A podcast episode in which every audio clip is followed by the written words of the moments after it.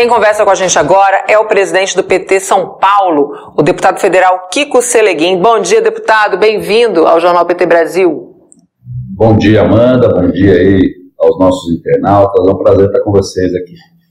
A gente estava falando aqui dessas obras em São Paulo, daqui a pouco a gente vai retomar esse assunto, muito importante também falar das eleições no Estado, mas eu queria falar do nascimento do Partido dos Trabalhadores, né?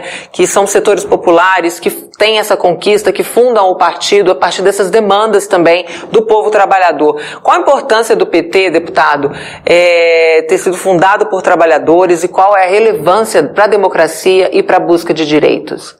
Bom, o PT ele foi algo inédito na democracia brasileira, na política brasileira, porque foi um partido fundado a partir de anseios, como você disse, de trabalhadores, que eram desassistidos pelas ações governamentais. Ou seja, não foi um partido fundado a partir de um interesse regional, como se é tradicional no Brasil, do tamanho que é, enfim.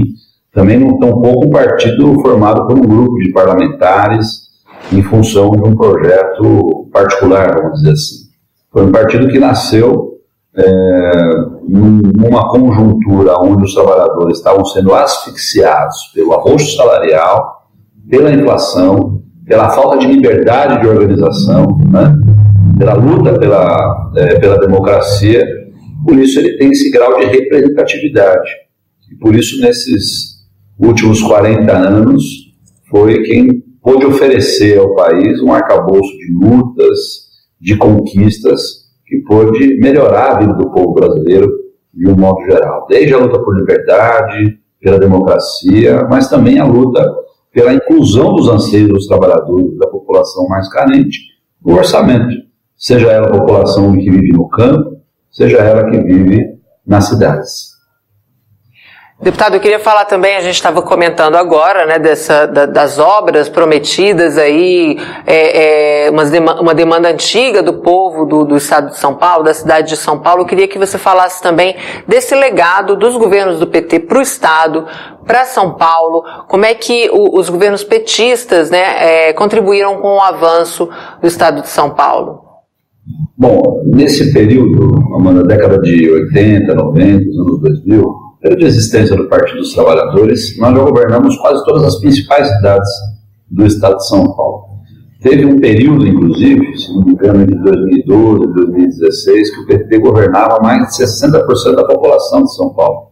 Nós governamos a capital, que é um terço, e grandes cidades como São Bernardo, Carapicuí, Osasco, Guarulhos, São José dos Campos, enfim. Então, é, essas experiências de governo, de governos petistas, geraram grandes marcas, que foram adotadas por cidades no país inteiro, como é o caso do orçamento participativo, renda mínima, o vai e volta, que é o programa de transporte escolar, né, a política de integração de transporte coletivo. Então, essas experiências em prefeituras importantes, cidades grandes, médias e pequenas, pode oferecer um conjunto de políticas que foram adotadas ao longo desse período em outras tantas cidades. Então, essa contribuição de gestão, mostrando que mesmo com o orçamento municipal, que não tem poder de mudar é, os mecanismos econômicos de empregabilidade, a gente pode oferecer oportunidades para que a população mais desassistida, desassistida tivesse oportunidades nas áreas de transporte, educação, saúde. E isso foi se consolidando, à medida que o PT foi construindo essas marcas, foi preparando os nossos quadros, foi preparando a nossa formulação política para que, quando nós chegássemos à presidência da República, que aconteceu em 2003 a gente pudesse levar essas experiências todas a nível uhum. nacional. Né? E essas marcas todas, não preciso dizer o quanto mexeu né, com a vida de milhões de brasileiros que ascenderam à classe média, que saíram da miséria. Né? O Brasil teve uma política industrial ativa, ou seja, na construção de navios, na exportação, na, na, na modernização do seu agronegócio, enfim, nesses anos todos que o presidente Lula, com a presidente Dilma, à frente do nosso país. E esse ano a gente tem novamente né, eleições municipais em todo o país, né? Como é que estão os preparativos para as disputas dessas eleições é, em São Paulo e os maiores desafios também para o PT? Você mencionou 60% né, do estado foi governado, chegou a ser governado pelo partido, para retomar esses espaços nas prefeituras e nas câmaras municipais. Olha, Manuel, o partido está se organizando sob a lógica da conjuntura da 2022. Necessariamente a gente vai fazer a disputa na sociedade, em muitos dos casos, em parceria com os nossos aliados. Aqui em São Paulo, o maior exemplo disso é a capital do Estado. Nós vamos apoiar um candidato só, inclusive, nós estamos aqui muito animados, porque essa, essa iniciativa é, contagiou tanto a nossa militância, tem contagiado aqui a sociedade, que fez com que a nossa ex-prefeita Marta Suplicy voltasse a integrar o nosso partido. Vai ter um grande ato de filiação na sexta-feira aqui em São Paulo, com a presença do presidente Lula, dos nossos principais dirigentes, da presidente Gleisi, das nossas principais dirigentes nacionais, porque sela esse pacto que talvez seja é, um marco que é a disputa contra o bolsonarismo, independentemente qual o partido que encabeça a aliança, neste momento, nessa conjuntura, assim como foi em 2022, o nosso, a nossa grande prioridade é o enfrentamento ao bolsonarismo, porque o bolsonarismo mostrou é, o, a capacidade que ele tem de desajustar institucionalmente é, o nosso país, né, de flertar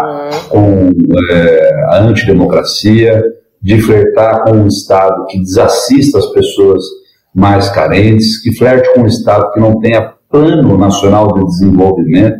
Então, aqui em São Paulo, a gente está é, priorizando alianças no qual nos coloca em condição de derrotar o bolsonarismo. Ora, o PT na cabeça, né, o que vai acontecer, por exemplo, em Campinas, em Guarulhos, em Santo André, São Bernardo, Osasco, ora, com aliados à frente do projeto, mas compondo e, e, e construindo junto uma agenda que tenha essa, essa, essa vertente, ou seja, a prioridade em poder derrotar o bolsonarismo e institucionalizar políticas que garantam que a população mais carente esteja na pauta do orçamento público. Muito bem, aqui o Éder Lambu é, diz, estamos juntos nessa luta, Kiko Seleguin, deputado federal, ele cita também o Maurício, deputado Maurício, estadual aqui também, Sérgio Carvalheiro, lá de Franco da Rocha, deixa aqui também uma saudação e um abraço, pro, diz aqui meu deputado federal, Kiko Seleguin, é, Lídio Santos também aqui, acompanhando a, a, entrevista, diz deputado melhor está por vir. A Jona Dark do Espírito Santo dizendo bom dia Kiko, Taubaté tem jeito sim, olha só. E o Alberto Quirone pergunta se dentro das propostas, né, para as prefeituras no estado de São Paulo é a tarifa zero de ônibus ou a questão da mobilidade, se isso está presente. Amanda, isso virou uma pauta é, de todo o direito à cidade.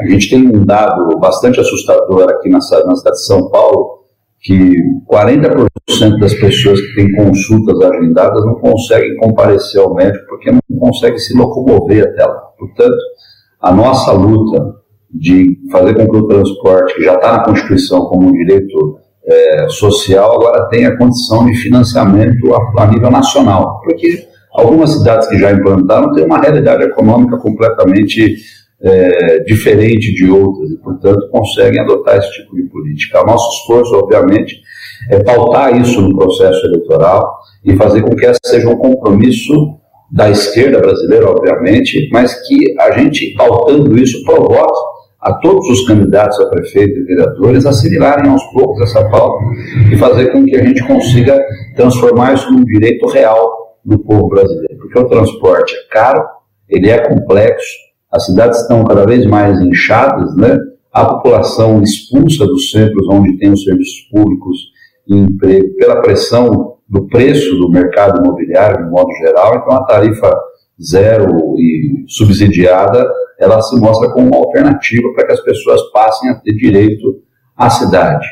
E usar, obviamente, tudo aquilo que ela pode oferecer de bom. Creio que esse vai ser um grande tema, assim como o tema da segurança pública, como tema da formação profissionalizante para preparar melhor os nossos jovens para ter oportunidade no mercado de trabalho, enfim, é o PT se organizando, né, mostrando o seu legado, mas principalmente a sua capacidade de se reinventar e oferecer um cardápio de possibilidades de políticas públicas à luz dos novos desafios, né, para que a gente seja criativo, altivo e possa convencer o eleitorado que nós somos sim a melhor alternativa em cada uma das cidades que a gente tem projeto político. Muito obrigada pela entrevista, deputado. Bom trabalho aí. Vai, não vai faltar trabalho agora em 2024, não. preparando essas eleições, cuidando aí do PT no Estado. Muito obrigada por estar com a gente aqui mais uma vez. Amanda, eu que agradeço o carinho também de todo mundo que participou aí com as mensagens, com a torcida, com as observações. Dizer que é um prazer poder estar aqui com vocês e conte sempre conosco. Um grande abraço. Abraço, obrigada, deputado.